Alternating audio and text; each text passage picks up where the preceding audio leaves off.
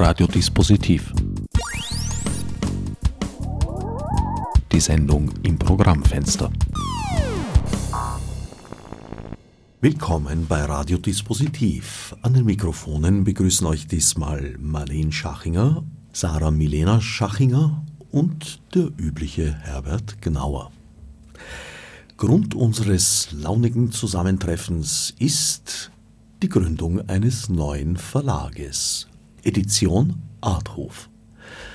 Wie kommt man in Zeiten wie diesen auf die Idee, einen Verlag zu gründen? Ja, gute Frage. Weil man ein bisschen beschugger ist, weil man den Eindruck hat, es fehlt ein Verlag mit einem anderen Setting, weil man denkt, dass Dinge nur dann entstehen, wenn man sie tut, weil man mit Autorinnen vernetzt ist, die einem sagen, ja mach, ähm, und dann legt man einfach los. Und manchmal fallen einem Dinge auch in den Schoß, wo man sich denkt, ja, das wäre jetzt sehr unklug, das nicht zu nutzen als Möglichkeit, als Chance. Ja, so entsteht eine neue Edition.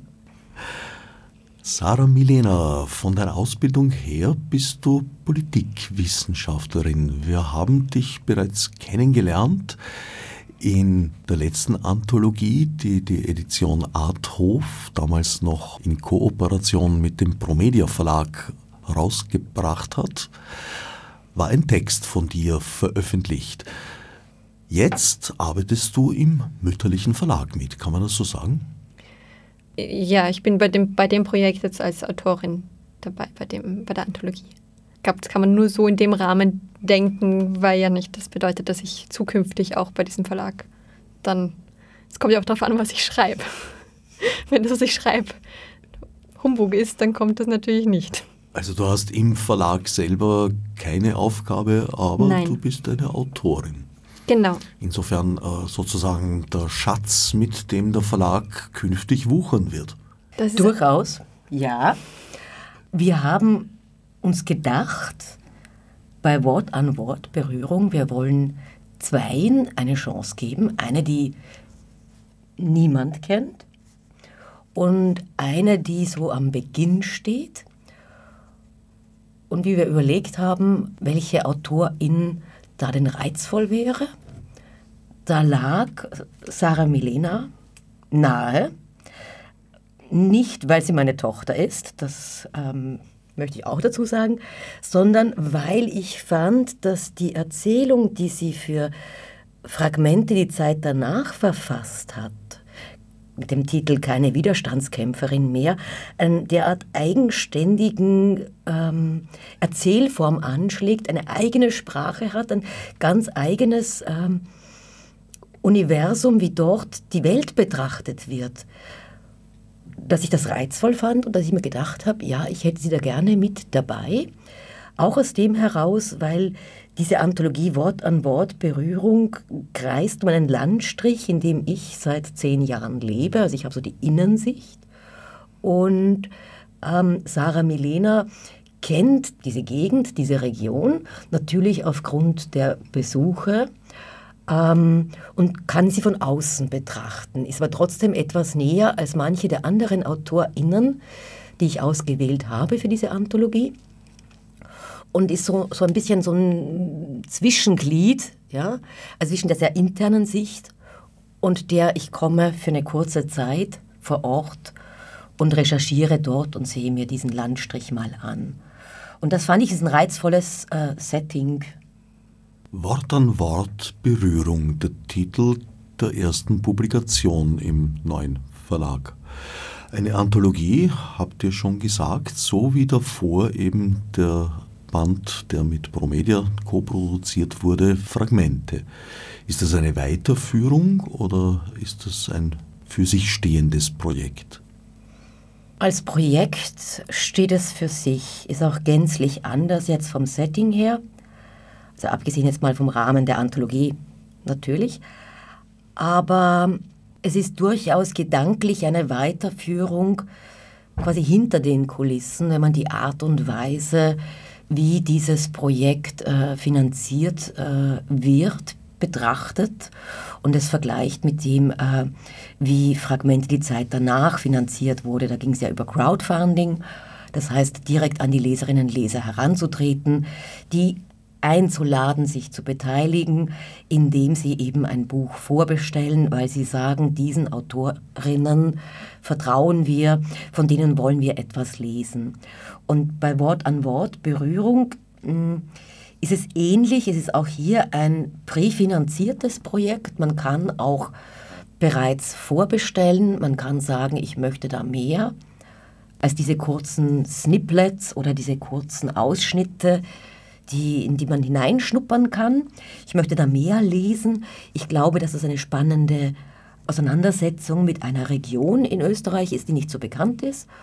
Und diese grundsätzliche Überlegung, ähm, einen Verlag sehr in die Nähe der Leserinnen und Leser zu rücken, die direkt auch einzubinden, sei es jetzt, indem man wirklich die Frage stellt, möchtet ihr diesen Roman lesen, möchtet ihr diesen Lyrikband bekommen, ähm, oder aber indem man ihnen eben eine Anthologie vorschlägt, jetzt hier bei Wort an Wort Berührung, diese Form der Arbeit ermöglicht, ähm, dass man anders äh, wirtschaften kann als in herkömmlichen Verlagen.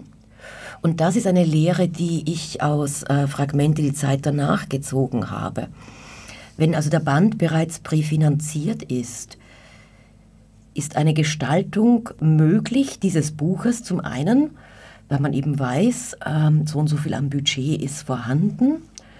Eine Gestaltung, die mir immer als sehr haptischen, sehr sinnlichen Menschen durchaus wichtig ist, dass ich da ein Buch in der Hand habe, das sich gut anfühlt. Also ein Hardcover, ein Leineneinband, eine gewisse visuelle Gestaltung, ein, ein Satz, der es einem ermöglicht, auch wenn man einen ganzen Tag bereits mit Texten gearbeitet, abends müde ist, sich noch auf diesen Text einzulassen, weil er eben die Augen äh, nicht ermüdet während der Lektüre, weil er großräumig gesetzt ist, weil er großzügig gesetzt ist. Und ein Fazit dieser, dieser anderen äh, Organisation, einer, eines, eines Erscheinens eines Buches ist aber auch, dass natürlich den AutorInnen von Anfang an ein anderes Honorar versprochen werden kann. Das heißt, wenn bereits klar ist, dass ähm, die, die, die Buchpublikation ausfinanziert ist, kann ich einer Autorin auch sagen, ähm, Tantiemensatz ist dieser und jener. Und ich bin nicht gezwungen, diese üblichen 10 Prozent, ähm, die ich für einen ziemlichen Hungerlohn halte, sagen wir es genauso wie es ist, Autorinnen und Autoren anzubieten, sondern ich kann höher gehen ähm, in dieser gemeinsamen Arbeit miteinander, die direkt an die Leserinnen und Leser herantritt, die direkt die Leserinnen und Leser anspricht, ist viel mehr möglich als mit 10 Prozent abgespeist zu werden. Äh, wenn man vergleicht bei den meisten österreichischen Verlagen, ist es halt durchaus so, dass man für einen Roman ähm, in etwa 1000 Euro erhält. Das ist auch das, wo Lektorinnen bereits klagen, wenn sie dafür für ihre Arbeit 1000 Euro bekämen. Die Autorinnen und Autoren, so agiert man in der Branche, hätten quasi mit diesem Tausender froh zu sein, obgleich sie da zwei, drei Jahre arbeiten. Ich will jetzt nicht die Arbeit von Lektorinnen minimieren, die ist ganz essentiell, die ist ganz wichtig, geht überhaupt nicht ohne eine gute Lektorin, aber die Lohnverhältnisse sind äh, den Autorinnen und Autoren gegenüber einfach unfair. Und das ist durchaus etwas, äh, was ich in dieser Edition Arthof auch anders gestalten will. Das heißt, sie wird auch nur so lange existieren, solange das gewährleistet ist. Und mal sehen, wie das funktioniert. Bei Fragmenten, die Zeit danach, war die Vorgabe eine inhaltliche, eine thematische. Wenn ich jetzt richtig verstanden habe, ist es in diesem Fall anders. Es geht um eine Betrachtung der Region. Geht, würde ich sagen, um eine, ähm, um eine Auseinandersetzung mit dieser Region, dieses Reintauchen können, dieses Was passiert, wenn man sieben AutorInnen auf einen Landstrich bringt und sagt, und jetzt schreibt sie einen Text dazu. Ich glaube, dass da die Betrachtungen auch ganz unterschiedlich dann sind. Was fällt wem auf? Wer ähm, geht am Morgen raus aus dem Haus und wird begrüßt mit jemand ohne Hund, auch selten. Ich glaube, das hat dann halt, jeder hat dann andere Erfahrungen und daraus entstehen ein wunderschöner Band über diese Region, der verschiedene Eindrücke, verschiedene Blickwinkel darlegt. Das war für mich auch sehr spannend ähm, mitzuerleben, denn ich habe diese Autorinnen und Autoren ja begleitet während der Zeit, die sie im Land um La, so heißt diese Region, im Weinviertel im Norden Österreichs, direkt an der Grenze, die sie dort verbrachten und fand es ganz erstaunlich, während ihrer Arbeit immer wieder so ein bisschen mitzuhören, was ihnen so durch den Kopf geht. Zum Beispiel Daniel Zipfel ist einer der Autoren, der in diesem Band vertreten ist. Ähm, er beschäftigt sich als Autor durchaus auch mit den Thematiken, mit denen er in seinem Brotberuf als Jurist zu tun hat. Das heißt, so Themen, die ihn immer wieder bewegt haben, äh, sind äh, natürlich äh, juristische Fragen der Einwanderung, der Migration, der Rechte ähm, von Menschen, die nach Österreich kommen, um hier eine Zukunft zu haben und als Daniel ähm, hörte, dass es bei uns in der Region sogenannte Galgenberge gibt, kam natürlich sofort der Jurist zum Vorschein, der sagt, ja, das ist mein Thema, dort will ich hin, den gucke ich mir an, da will ich rauf und da fällt mir ganz sicher was ein. Und er hat eine ganz wunderbare Geschichte geschrieben, die höchst vergnüglich ist und sie fängt an mit einer Landrichterin, die breitbeinig auf dem Stuhl hockt. Also wir so im ersten Satz in so einer High-Noon-Atmosphäre. Ähm, für mich ist der Galgenberg etwas ganz anderes. Der Galgenberg ist mittlerweile nämlich ein, ein, ein Weingarten, schlicht und ergreifend mit äh, diversen Kellerhäusern und man kann da hochgehen und oben ist so eine Aussichtsplattform und jedes Mal, bevor ich diese Region verlasse, weil ich für längere Zeit ins Ausland gehe oder zurückkomme, auch dann fahre ich dorthin und sitze dort oben und lasse schlicht und ergreifend meinen Blick über die Landschaft schweifen. Und zu sehen, was er ähm, aus diesem Galgenberg machte, war einfach faszinierend. Oder Isabella Straub, die durch die Gegend streunerte, wirklich, also anders kann man das gar nicht bezeichnen, die, die immer unterwegs war mit dem Auto und ausstieg und wieder einstieg und wieder weiterfuhr und sich alles ansah und dann mich anrief und sagte, du, also treffen wir einander bei diesem Lost Place. Und ich so, welcher Lost Place?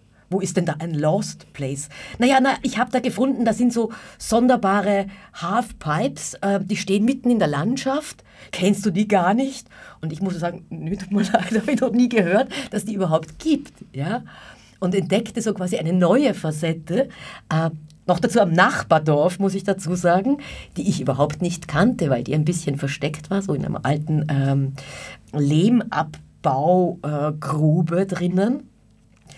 Bettina Schwabel, die äh, mehrere Tage damit verbrachte, nur über diesen Eindruck der, der Weite nachzudenken und mich in ihr Denken auch einzulassen und darüber zu schreiben, das fand ich total faszinierend. Also so diese unterschiedlichen Zugänge, was die Einzelnen einbrachten.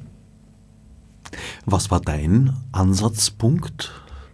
Ich glaube, das, was bei mir am prägnantesten mir gleich auffiel, als ich dort war, ähm, war als Wienerin, dass man so schnell mit Leuten in Kontakt kommt. Es sind immer wieder Leute auf der Straße und du wirst sofort angesprochen als ein, dich kennt man nicht, aber hallo. Und man, ähm, man erfährt dadurch halt eine, eine andere Art von äh, Kommunikationskultur, die, glaube ich, auch ihre Tücken hat grundsätzlich, aber die auch etwas ähm, sehr Schönes und Beruhigendes mit sich bringt. Ich glaube, dass es bei mir sehr stark so war, wie Marlene es auch gesagt hat. Als jemand, der schon früher ab und zu in dem Dorf einfach auf Besuch war, kenne ich die grundsätzliche Struktur. Da ist die Hauptstraße, da, wenn ich da links gehe, dann komme ich wieder in Richtung kleinen Baumgarten zurück. Das kannte ich, jedoch dieses Einlassen auf das Dorf, auf diese Unterschiedlichkeit zu dem, was ich als Wienerin gewöhnt bin und dann auch den Vergleich zu ziehen ähm, mit dem, was ich in Indien erlebt habe, als ich dort war. Da begegnen sich zwei Dörfer praktisch direkt so in meinem Kopf. Das eine weit, weit, weit weg von einem anderen. Und dennoch gibt es einfach gewisse prägnante Punkte, die, beide, die beiden gemeint sind. Das war bei mir zum Beispiel die, die Auffälligkeit des Mais, Maises, des Kuckucks. ähm, das war nämlich eine der grundsätzlichen, es gab nämlich auch thematische Aufgaben an die AutorInnen, nicht nur sich einzulassen auf diesen Landstrich, sondern sie sollten immer auch einen Ort im Ausland, den sie besser kennen ähm, und der in der Erinnerung in ihnen entsteht, wenn sie durch diesen Landstrich gehen. Sei es, weil es Ähnlichkeiten gibt oder sei es, weil es überhaupt keine Ähnlichkeiten gibt dazu was ihnen da einfällt, was ihnen da auffällt. Und da fand ich das auch ganz witzig, ähm, wie unterschiedlich diese Assoziationen waren, was den Einzelnen da an, an Regionen oder an Elementen eben einfiel. Bei Sarah Milina war es der Mais als Bindeglied zwischen Weinviertel und Indien. Ja, ich glaube, das war das war auch aufgrund dessen, dass die Willkommenskultur in Indien ähnlich ist der im Dorf gefühlt. Du wirst sehr schnell angesprochen. Ähm, die Leute gehen auf einen zu, laden sich dich ein zu sich nach Hause zum Essen. Es ist sehr, sehr offen und hat aber dennoch wieder sehr prägnante Unterschiede natürlich. Ähm, und das fand ich faszinierend zum Anschauen und zum näher betrachten. Also wenn ich richtig verstehe, wurden die Autoren und Autorinnen auf den Arthof nach Kleinbaumgarten eingeladen und dann im Umland ausgesetzt, um sich dort äh, umzusehen und äh, sich assoziativ auch mit anderen Orten, die sie schon kennen, genau. zu beschäftigen. Ausgestattet mit Skihose, in der Kälte durch die Gegend laufend und sich ab und zu einfach mal mit dem Notizbuch auf den Boden zu setzen. So lief das bei mir ab. Die Autorinnen kamen gestaffelt eben als nacheinander und dadurch mussten die ersten bereits im Jänner ihre Arbeit, ihre Recherchearbeit starten. Und die hatten es wirklich nicht so einfach, weil es war ein sehr, sehr kalter Jänner. Also die liefen da eingemummelt rum. Und die eigene Tochter war ein frühes Versuchssubjekt? Genau. Bist du da schon mit einem Vorsatz hingekommen? Also eben zum Beispiel dieser Vergleich mit Indien, ist dir das dort erst aufgefallen oder war dir das klar, dass es diese Parallele gibt?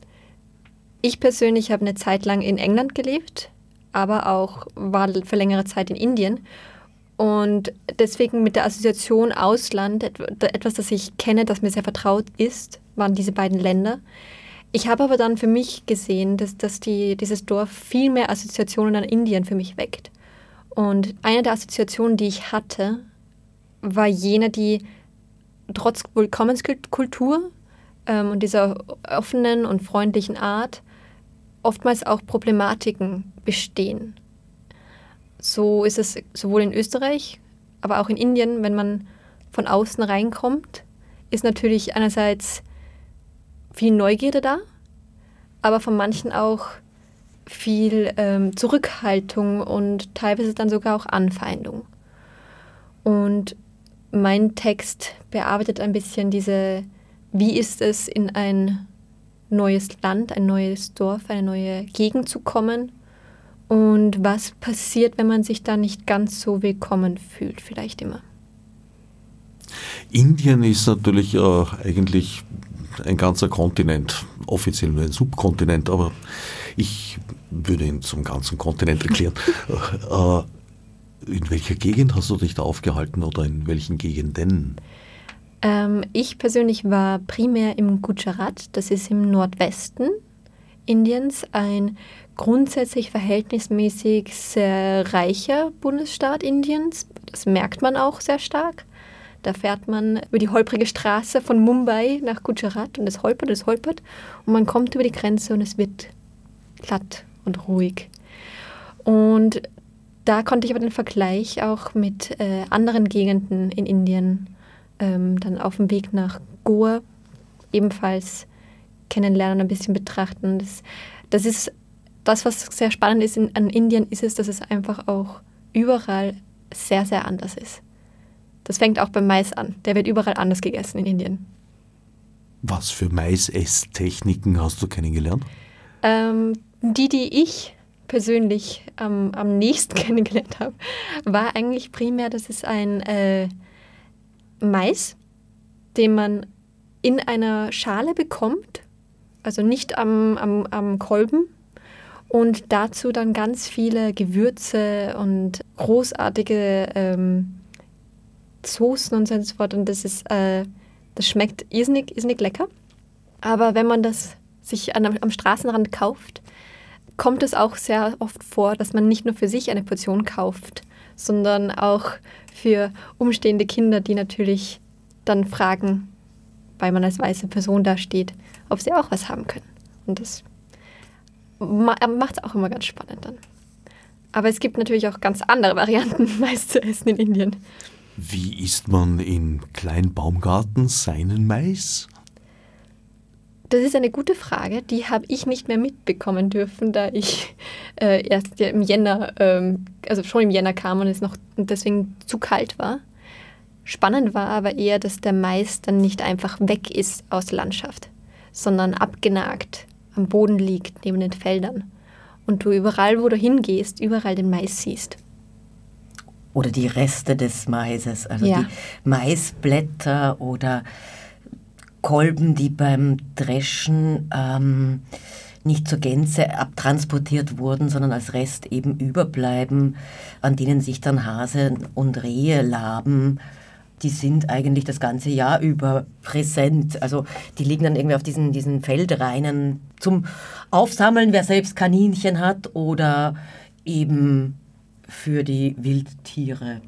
Sind aber jetzt keine, keine Spuren eines rituellen Kuckurutzverzehrs am Feldrand. Das wäre aber, wär aber wirklich spannend. Das könnte man Ihnen noch vorschlagen. Das wäre etwas, wir haben ein Zwiebelfest in der Region, wir könnten auch ein Maisfest initiieren. Fände ich eigentlich ganz okay. Ähm, ich glaube, es ist nur etwas, das einer Wienerin am Land auffällt, dass da überall Mais liegt. Warum liegt hier Stroh herum? Nein, das ist eine andere Geschichte. Du hast vorher gesagt, es geht um Berührung und äh, das Zusammenbringen von arrivierten Autoren und Autorinnen mit Newcomern und Newcomerinnen. Wie weit begegnen die einander? Werden die Texte direkt einander gegenübergestellt oder wie funktioniert dieses Verhältnis? Auffallend war für mich, dass es Parallelen gibt, obwohl die AutorInnen nicht sich untereinander abgesprochen haben, dass bestimmte Elemente, die offensichtlich wir in der Lektoratsbesprechung feststellten, also die Lektorin Nadine Coubet und ich, so symptomatisch sind für diesen Landstrich, dass sie bei allen auftauchen.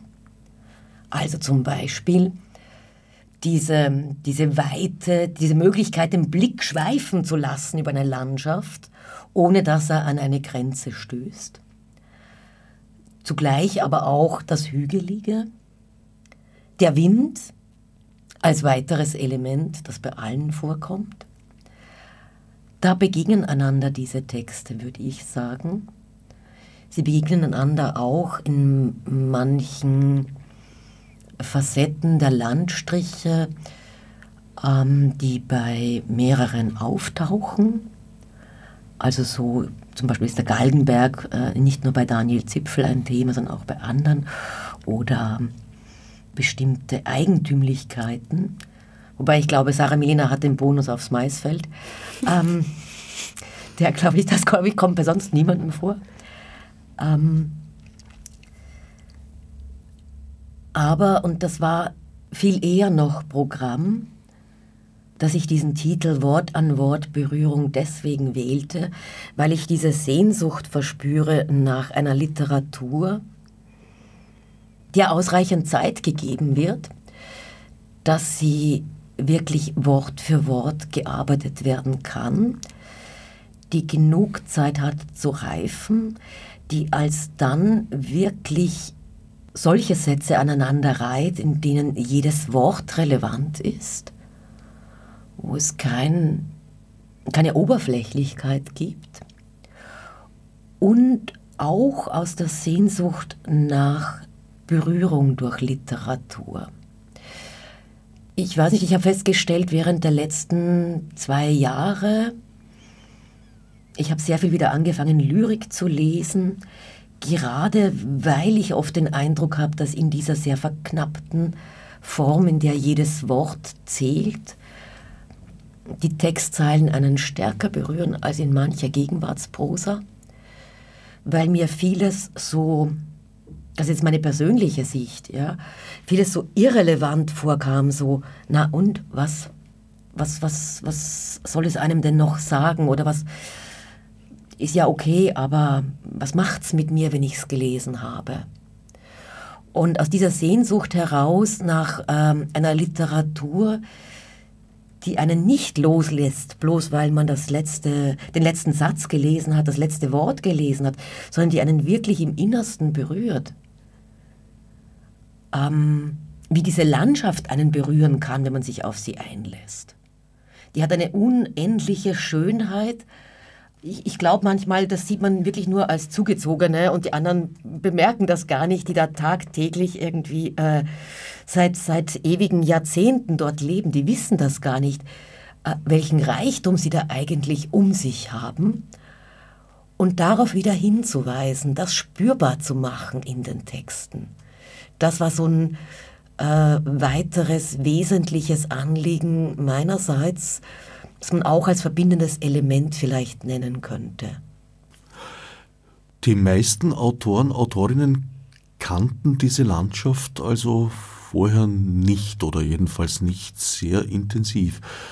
Während du, Sarah Milena, ja eigentlich äh, sozusagen eine, eine Zweitbegegnung da äh, inszenieren musstest.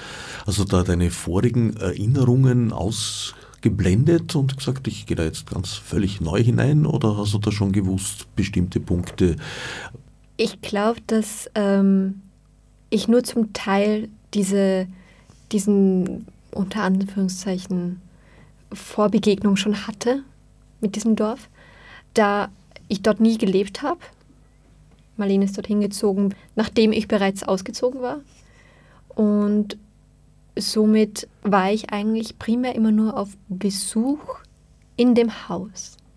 Und dieses darüber hinausgehen ist nur so ein, ein bisschen beim Spazierengehen, die Dorfstraße und so und so fort. Und es ist nicht so sehr dieses sich wirklich auf den Ort einlassen gewesen bisher. Das war dieses Mal komplett neu. Es war nicht nur dieses, man geht jetzt mal kurz für einen kleinen Spaziergang raus und sonst ist man eigentlich nur in dem Haus, sondern wirklich dieses, diese Ortschaft so zu betrachten in ihren Details, wie man sie sonst nicht betrachtet. Und das hatte ich, glaube ich, genauso wie die anderen auch. Ich kannte halt nur die Hauptstraße. Naja, der Arthof ist ja eigentlich eine kleine Welt für sich. Also ich könnte mir vorstellen, dass es dagegen anzukämpfen galt, sogar äh, nicht im Arthof zu verbleiben, sondern hinauszugehen. Das ja. hast du jetzt sehr charmant formuliert. ich, ich, ich kann dem, glaube ich, nur zustimmen, vor allem wenn da das Holz knackt und es warm ist und man die Skihose rauspacken muss, um rauszugehen. Aber dann lockt halt doch irgendwas, sei es jetzt der Kater da draußen sitzt und den man nur draußen streicheln kann. Oder die, ähm, die Hühner, die hinten eh gefüttert werden müssen. Also man muss ja sowieso raus. Und so lockt es dann und dann lockt es immer mehr, die Landschaft. Der Galgenberg ruft. Nicht nur, auch die Starzer Klippe.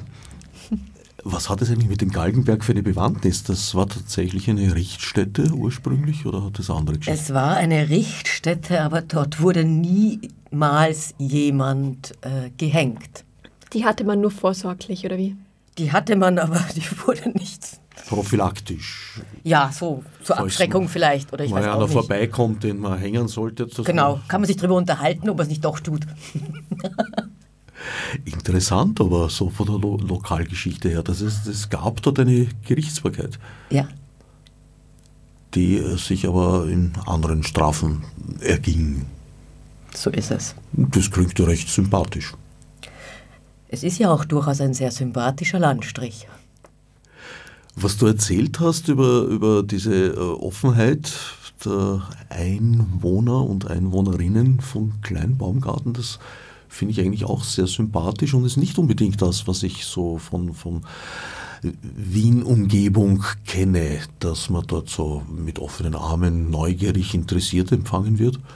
Ich kenne da eher so skeptische Haltungen, wenn das Kennzeichen Wien gelesen wird oder an der Sprache erkannt wird, äh, Wiener, was ich durchaus auch nachvollziehen kann. Ja, also die Wiener verhalten sich in den Bundesländern teilweise schon so, dass ihnen das gebührt. Äh, aber wie hat sich da diese Enklave gebildet von Wien-freundlichen Menschen? Das quasi? darfst du jetzt sagen als äh, Wiener, ähm, dass ihnen das gebührt.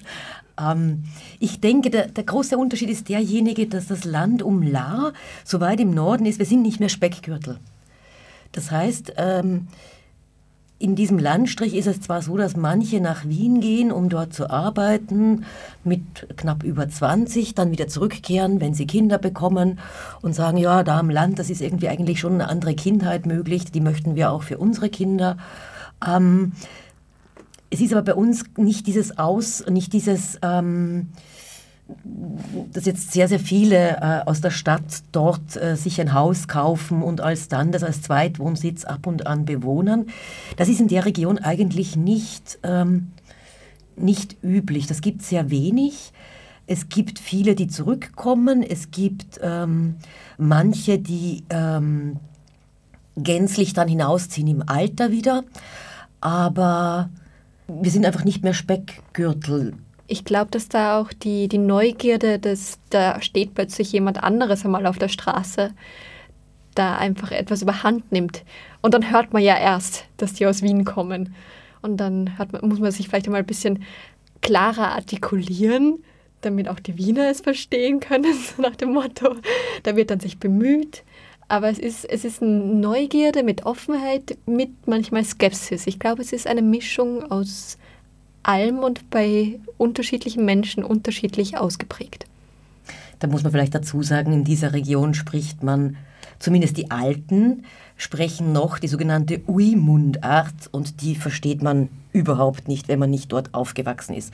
Da hat man keine Chance, das ist wie eine Fremdsprache. Also auch ich verstehe sie nach zehn Jahren noch nicht. Ich kann noch immer nicht äh, den Namen Kleinbaumgarten für die Ortsansässigen korrekt aussprechen, weil das wird irgendwie etwas, das klingt dann so ähnlich wie oh, Bauert. Da bin ich dann immer überfordert und kann nur sagen, ja, ich kann es versuchen. Und ansonsten sage ich dann kleinen Baumgarten. Also das nimmt dann manchmal auch ganz skurrile Formen an, weil ich in meinem Art oft auch Besuch habe aus dem Ausland, also aus Deutschland oder aus anderen Regionen Österreichs und die dann noch weniger verstehen als ich, was denn da überhaupt im Dorf so gesprochen wird auf der Straße oder was man denn von ihnen wollte. Und ähm, das kann dann teilweise sehr, sehr lustig werden. Das ist ein noch lebender Dialekt, der dort im Alltag gesprochen wird. Das ist ein Dialekt, den beherrschen die älteren Einwohnerinnen und Einwohner der Dörfer noch immer. Und da wird ähm, jedes U mit einem I ergänzt und das G mit durch ein I ersetzt und auch viele andere Buchstaben durch I ersetzt. Also es ist eine völlige I-I-I-I-Mundart. Das klingt total skurril und wir haben dann immer so diesen, dass wir das versuchen auch zu sprechen und können das eigentlich dann immer nur irgendwie so nachbilden. Ja, die Mutter und so, die Mutter, ja. Aber es ist sehr, sehr spannend. Es ist eine sehr spannende Mundart mit ganz originellen Wörtern, die ich noch nie in meinem Leben vorher in einer anderen Region gehört habe. Man weiß das auch gar nicht. Ich meine, man denkt immer, dass sowas gibt es Vorarlberg da irgendwo so weit außen. Ähm, so eine Mundart, die sich wirklich jedem Verstehen entzieht, aber doch nicht 50 Kilometer von Wien entfernt. Doch, gibt es. Doch, doch, die Sprachgrenzen liegen näher, als man denkt. Mag auch in Wien einige Dialekte geben, äh, derer ich vielleicht nicht ganz mächtig bin. Du bist ja in der Stadt aufgewachsen. Ja. Und könntest du dir das vorstellen, eigentlich aufs Land zu ziehen? Ich glaube, dass das etwas ist, das ähm, sehr wohl seinen Reiz hat, wenn man in der Stadt lebt. Und dann kommt man aufs Land und dann muss man das Holz reinbringen in der Früh und dann muss man ähm, jede, alle zwei Stunden das Holz nachlegen und dann muss man das Holz nachhacken, damit das ausgegangen ist. Und da fängt schon mal an und dann bin ich, glaube ich, einfach zu Wiener Stadtkind und steige wieder aus aus dem Traum am Land zu leben. Wie siehst du das, nachdem du jetzt schon zehn Jahre Erfahrung hast? Ich würde das bestätigen. Also mit Romantik hat das gar nichts äh, zu tun. Ähm, ich habe es jetzt bei den Autorinnen und Autoren wieder erlebt, die am Arthof da zu Gast waren und die ihr Arbeitszimmer bei mir im Haus hatten um eben dann ihren Texten zu arbeiten. Wie schwierig es für die war, allein dieses, diesen Rhythmus des Ofens, der nachbefüllt werden muss mit Holz, damit es eben im Arbeitszimmer nicht plötzlich eklatant die Temperaturen sinken und man so zitternd irgendwie sich an der Teetasse festhält und hofft, dass schnell, schnell das Feuer wieder anbrennt, weil sie es eben vergessen haben, nachzulegen. Das hat mir das wieder sehr bewusst gemacht. Ähm, dass es für viele fern ist, was für mich mittlerweile schon Alltag ist, was normal ist. Aber ich glaube trotzdem, dass es zum einen für viele Autorinnen und Autoren eine Chance ist am Land, weil es ein anderes Arbeiten ermöglicht, weil es ein anderes Sein ermöglicht, eine andere Lebensgestaltung. Also jetzt abgesehen vom Holzhacken oder so, ja. Also nicht nur diese schweren Arbeiten, die dann getan werden müssen, sondern auch in der, in der Schreibarbeit eine andere Gestaltung. Ich denke aber auch, dass es eine Möglichkeit schafft, äh, fern gewisser Begrenzungen, die man in der Stadt hat, ähm, in der Arbeit tätig zu sein. Also für mich war zum Beispiel einer der Beweggründe, äh, aufs Land zu ziehen. Ich komme zwar ursprünglich vom Land, habe aber immer gesagt, nie mehr wieder aufs Land. Also, nee, wirklich nicht. Keine Lust und Wien ist mein Ort und so weiter und so fort. Und war dann im Ausland und als ich von, von Kuba zurückkam, habe ich mir gedacht, nee, also diese Enge, ich halte die nicht mehr aus nachher. Ich brauche mehr Weite und ich ziehe aufs Land, habe mir das auch sehr gut überlegt, weil ich Landleben eben doch kannte aus Oberösterreich, damals noch aus meiner Jugendzeit. Und wieder zurück äh, am Land zu sein, da muss ich ehrlich gestanden einräumen, hatte Tschechow durchaus auch ein Wörtchen mitzureden, der in einem seiner Briefe eben schrieb, es sei doch weitaus besser, denn das einzige Leben, das für einen Autor, eine Autorin eine Gestaltung ermögliche, sei dasjenige am Land, weil es weniger Anforderungen an die finanziellen Ressourcen stelle und man dort zumindest jeden Tag Marmelade habe. Ich habe dann erst später erfahren, da war ich dann schon drei, vier Jahre in kleinen Baumgarten, dass der gute Herr Tschechow, der sich da so sehr in diesem Brief äh, aufs Land sehnt, kaum angekommen auf seiner Datscha die Stadt vermisst hat ähm, und davon träumte, er möchte jetzt ins Theater gehen. Also er war ein Zerrissener. Ich glaube, das ist auch symptomatisch für die meisten dieser intellektuellen Arbeitenden, die am Land leben, die sich dort ähm, neben den klassischen traditionellen Berufen, die es in so einem Dorf eben auch gibt, durchaus ja auch ein Leben aufbauen können, weil sie unabhängig arbeiten können das aber immer bleibt, also diese, diese Notwendigkeit des Pendelns auch in die Stadt wieder zurück zu diversen kulturellen Institutionen oder zu Events oder äh, zu Veranstaltungen, die man besuchen möchte. Ich denke mir, es hat auch seinen Charakter dahingehend sehr geändert, als früher Landleben doch auch eine gewisse Abgeschiedenheit mit sich gebracht hat, die heute in Zeiten des Internets sich völlig anders darstellt. Oder sagen wir mal, jedenfalls nicht vorgegeben ist. Man kann ja entkommen. Die existiert einfach nicht mehr. No, man also möchte, ich, vielleicht schon. Nein, ich glaube, wenn sobald also irgendwie das, das Dorf oder das Haus äh, an, ans Internet angeschlossen ist, ähm, seither ist das Dorf auch nicht mehr das, äh, was man so als das Klischeebild des Dorflebens kannte oder auch verbreitet hat. Ich meine, wenn man sich dies in der Literatur ansieht, war Dorf ja immer so dieser vergessene Ort, an dem die Hinterwäldlerinnen und die Hinterwäldler zu Hause sind und von dem man eigentlich nur fliehen kann, möglichst schnell, um irgendwie mit heiler Haut äh, zu überleben. Das ist das Dorf irgendwie, mit dem ich groß geworden bin jetzt als Jugendliche, ja, in den 70er Jahren oder 80er Jahre Literatur, wenn man sich das ansieht. Das ist heute einfach nicht mehr Realität. Wie empfindest du das? Findest du dich, empfindest du dich am Land isolierter? Ich glaube, dass mir das sehr stark auffällt, dieser Unterschied zur Stadt, diesen, da ist ein Café einfach um die Ecke und ich kann mich reinsetzen und dort schreiben, wenn ich Lust habe. Und wenn ich diesen Kaffeehausgeruch und die, die Rundumgeräusche benötige. Ich glaube aber, dass es Autorinnen und Autoren extrem gut tut, ihren Arbeitsplatz zu variieren. Man schreibt ganz anders am Land, als man in der Stadt schreibt. Die Geschichten, die diese Weite wieder, um das aufzugreifen, ist eine ganz andere am Land, während diese Enge und die mehr innerliche Weite äh, in der Stadt mehr besteht.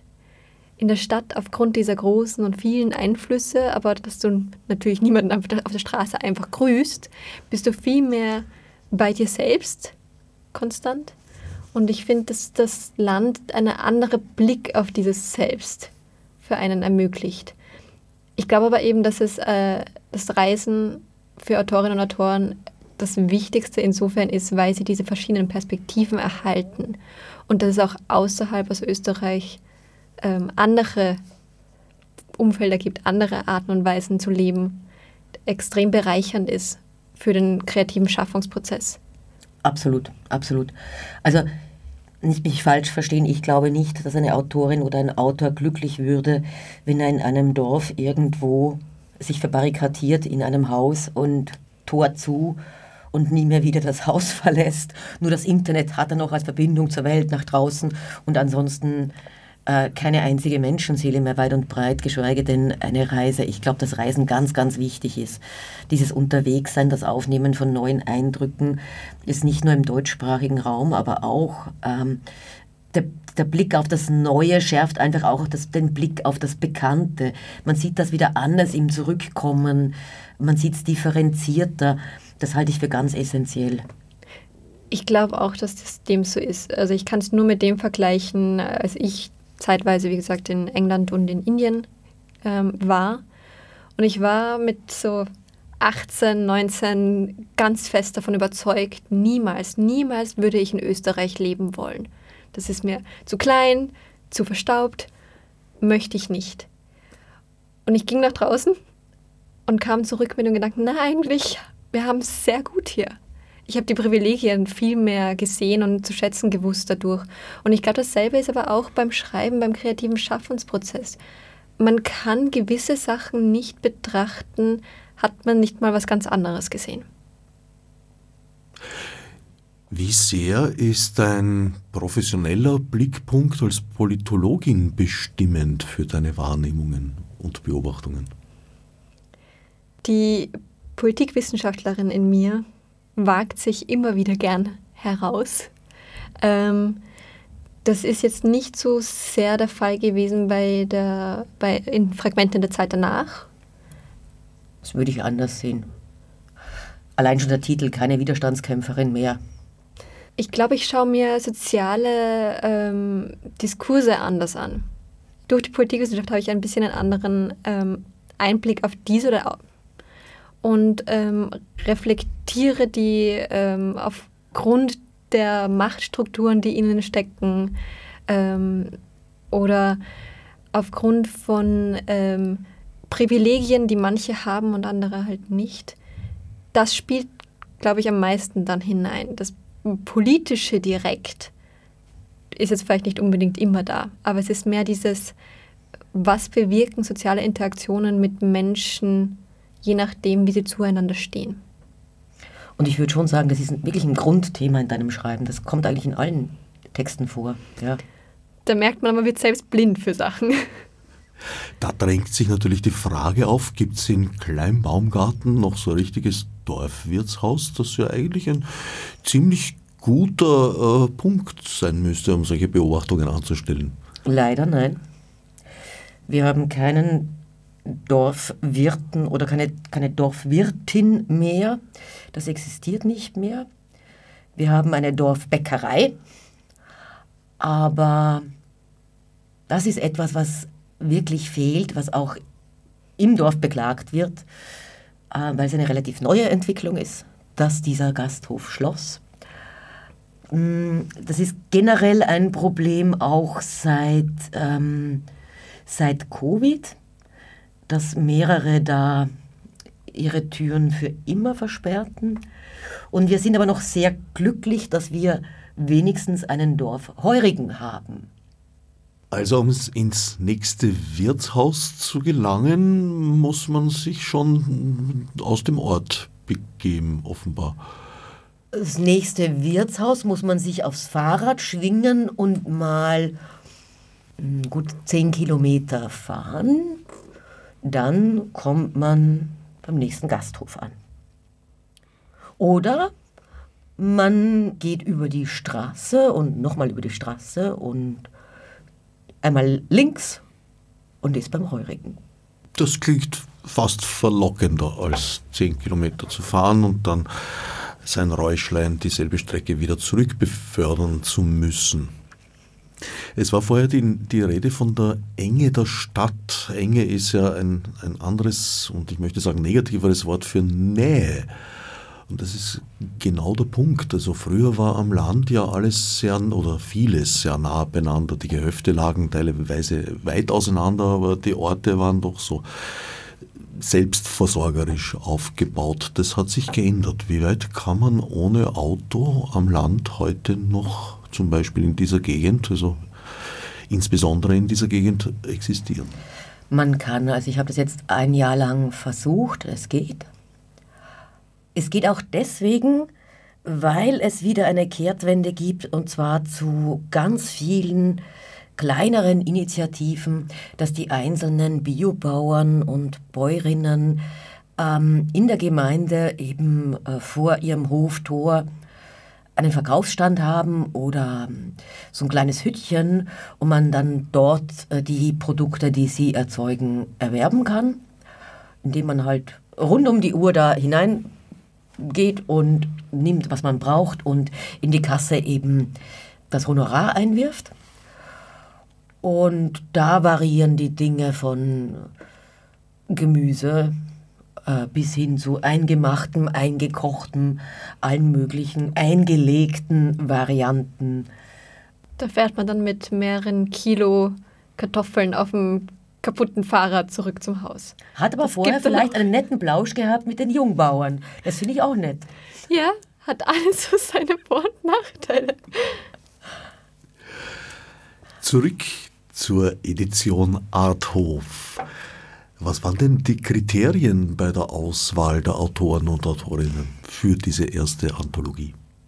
Ein relevantes Auswahlkriterium war, dass ich ähm, breit gefächert die Autorinnen und Autoren haben wollte.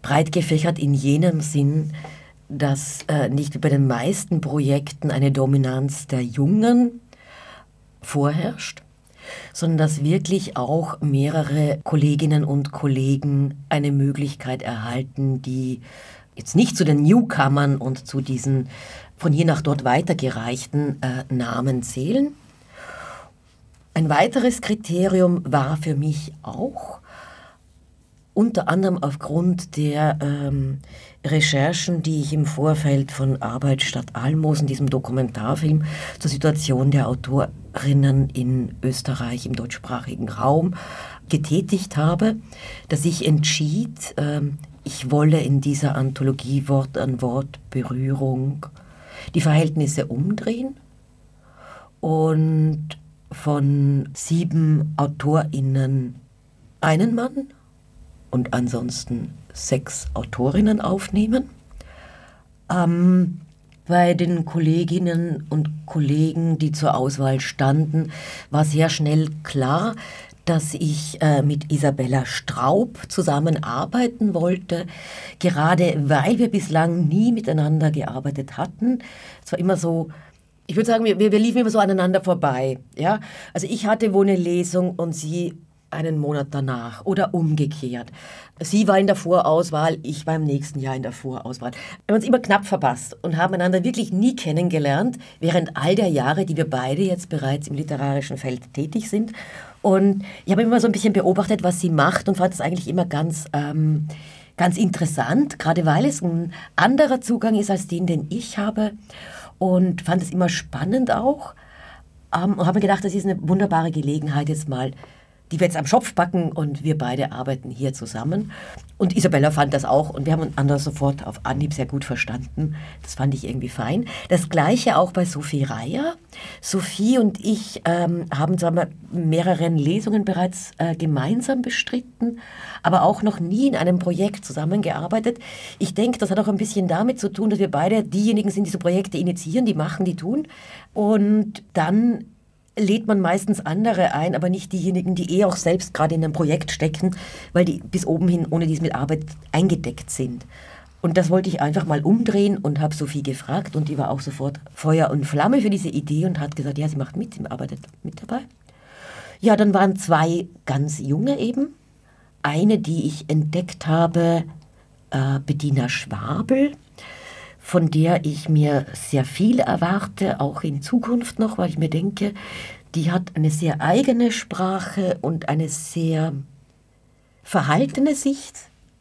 Die kommt nicht mit dem, mit dem Holzhammer ähm, in ihre Erzählwelten ähm, und, und knallt einem da so die, die, die eigene Weltsicht um die Ohren, sondern sie gestaltet sie sehr homogen, sehr fein aus den Figuren heraus ähm, mit einer sehr poetischen Sprache. Ich denke, von der darf man viel erwarten noch in Zukunft. Und ähm, zusätzlich habe ich mir gedacht, ich würde auch ganz gern mich einfach überraschen lassen von einer Geschichte, wo ich keine Ahnung habe, wer die geschrieben hat, habe daher einen Literaturpreis ausgeschrieben. Und zwar diesmal eben umgekehrt, also während die sechs AutorInnen das Dorf von innen betrachtet haben und als dann assoziiert im Ausland, lag der Fokus bei dem Literaturpreis ein wenig anders und zwar sollte man das Dorf wirklich von außen betrachten, also das Dorf, das am Rand liegt, das ein, etwas außerhalb der eigenen Wahrnehmung ist. Und äh, so stieß eine deutsche Kollegin zur Gruppe dazu. Sie heißt Sophie Morin und hat überzeugt mit einem sehr poetischen Text, auch mit einem sehr lyrischen Text, bei dem sich das Dorf am Rand beschreibt. Und zwar beschreibt nicht im Sinne von eine Beschreibung wird gegeben, sondern es schreibt sich. Und das finde ich einen ganz, ganz spannenden Zugang bei ihr. Das muss man sich ein bisschen, will da jetzt gar nicht mehr verraten, wie das sich denn gestaltet dann im äh, Detail. Aber diesen, diese Erzählung von ihr, die fand ich als die eindringlichste, die eigenständigste aller eingereichten Arbeiten. Und freue mich schon sehr darauf, mit Sophie Morin zu arbeiten. Ähm, wir haben einander jetzt erst ein, ein paar Mal ähm, im schriftlichen Dialog äh, kennengelernt. Die Lektorin Nadine Coubet hat bereits mit ihr gesprochen und auch gesagt, das ist eine ganz wunderbare, ähm, mit einem großartigen Humor. Also wir sind alle schon sehr glücklich, dass die zu uns gestoßen ist. So ein bisschen, wir haben da einander gefunden, glaube ich auch. Ähm, Sophie Morin ist übrigens keine Deutsche, sie ist Österreicherin. Eine Österreicherin, die in Wien geboren ist die es über Tirol nach Heidelberg verschlagen hat und die seit längerem schon dort lebt und somit wieder nach Österreich zurückkehrt, was doch auch eine sehr nette kleine Anekdote am Rand ist. Nachzulesen in Wort an Wort. Berührung erschienen in der Edition Arthof. Du bist als Tochter einer Schriftstellerin aufgewachsen und selbst literarisch tätig. Wie hat sich das entwickelt? Von Kindesbeinen an oder gab es da so einen Erweckungsmoment? Also grundsätzlich hat das, glaube ich, schon damit angefangen, dass ich die Schmierzettel aus dem Altpapier rausgesucht habe und dann versucht habe, aus denen zu schließen, um was der nächste Roman meiner Mutter geht, obwohl das eigentlich nicht erlaubt war. Na, da ging es auch primär um darum, dass es Erwachsenenliteratur war und Themen, die nicht für mich gedacht waren. Aber ich war da immer recht einfallsreich, wie ich vielleicht doch einmal ein bisschen was herauslesen kann. Ich habe es nicht verstanden.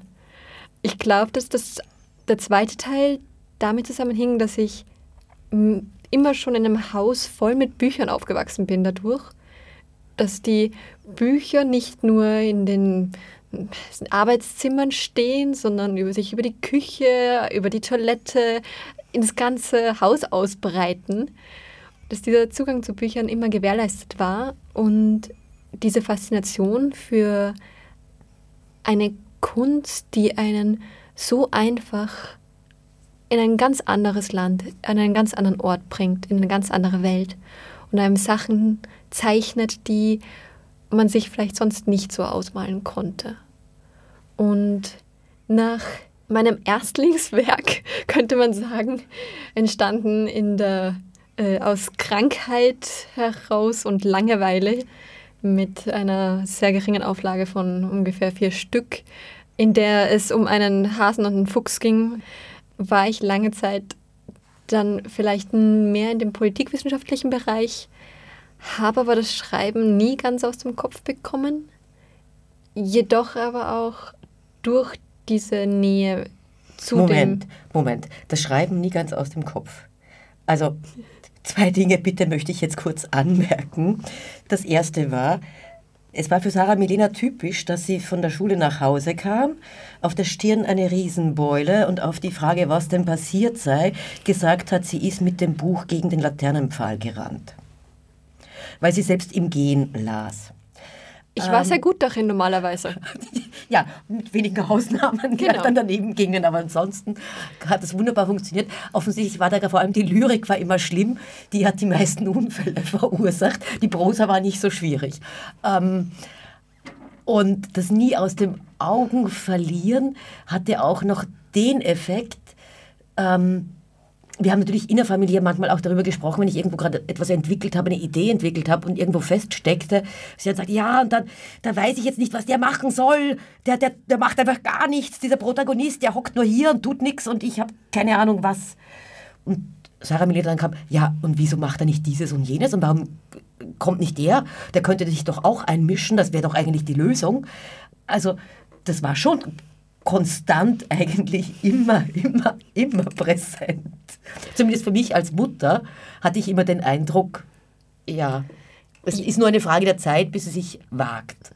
Dieser Punkt genau, dieses sich wagen, ähm, war, glaube ich, lange Zeit das Problem. Auch weil ich die Schwierigkeiten dieses Berufs durch meine Nähe zu meiner Mutter als Autorin mitbekommen habe und diese häufige sehr umfangreiche Arbeit, die dann aber nicht die Entlohnung findet, die sie verdient hätte. Die Kunst eigentlich als einen extrem wichtigen Stellenwert in der, in der Gesellschaft einnehmen sollte und dementsprechend auch gewertschätzt werden sollte. Und daher war für mich dieser Punkt, dieser Schritt zu gehen, zu sagen, ich traue mich dennoch, ich möchte schreiben, es geht auch gar nicht anders, weil es ja irgendwie aus meinen Fingerspitzen raus möchte. Ähm, hat dann eine Zeit lang gedauert, aber jetzt bin ich da. Und schreibst kontinuierlich oder eher phasenweise? Spiegelschreiberin oder Quartalsschreiberin? Momentan leider noch Quartalsschreiberin, weil das Politikwissenschaftsstudium noch mich so in den Fängen gehalten hat bisher, aber hoffentlich bald dann mehr Spiegelschreiberin. Was sind die weiteren Pläne der Edition? Gibt es schon über diese erste Anthologie hinaus Vorhaben? Es gibt Vorhaben, es gibt ein relativ konkretes Vorhaben für Herbst, aber mehr wird noch nicht verraten. Na dann danke ich vorerst für das Gespräch Vielen Dank, Marleen und Sarah Milena Schachinger, für den Besuch im Studio